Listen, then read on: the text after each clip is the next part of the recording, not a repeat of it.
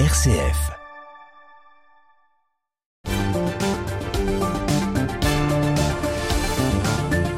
Et on attaque tout de suite avec Raphaël Delacroix et sa carte blanche. Bonsoir Raphaël. Bonsoir Thomas. Vous avez décidé ce soir de revenir sur la grosse actualité du moment, l'affaire Neko. Et oui, Thomas, vous ne vous rendez pas compte, hein, nous ici à RCF Anjou, on propose de l'actualité locale, des émissions de fond, de réflexion, mais pendant ce temps-là, la presse s'affole. Et je suis sûr que vous avez loupé cette interview choc de Clément Beaune, ministre des Transports sur Europe 1, chez Sonia Mabrouk, revenir sur cette affaire brûlante qui est remontée au plus haut niveau du gouvernement, l'affaire Neko, vous l'avez dit.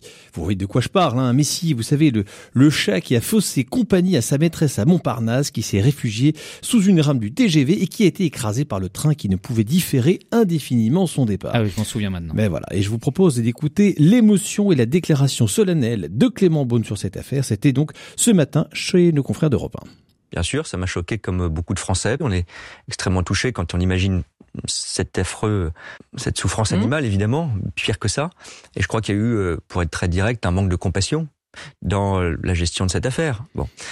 Voilà, c'est vraiment quel drame, hein. vraiment vraiment un grand drame. La France, mon cher Thomas, vit des heures difficiles. Alors Raphaël, vous ironisez sur ce sujet. Il n'empêche, on peut imaginer que pour la propriétaire du chat, la décision de faire partir le train avec le chat, le chat entre, en dessous, ça a été cruel quand même.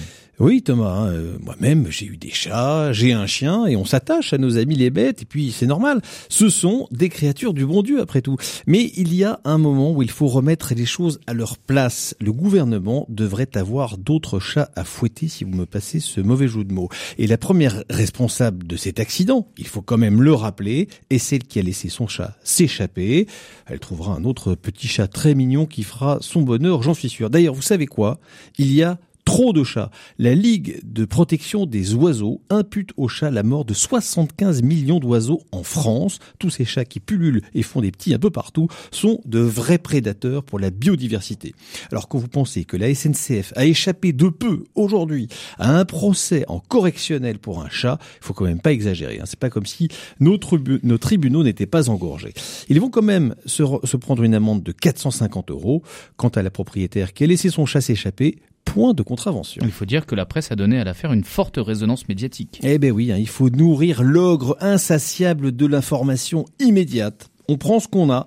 L'affaire Neko ici, là, le président qui boit une bière avec les vainqueurs du top 14 qui fait la une des médias. Rendez-vous compte, hein, une bière en entier, mais quel crime Ou encore le Parisien qui s'émerveille de cette femme devenue homme qui a reçu de sa fille de 4 ans son premier cadeau de fête des pères.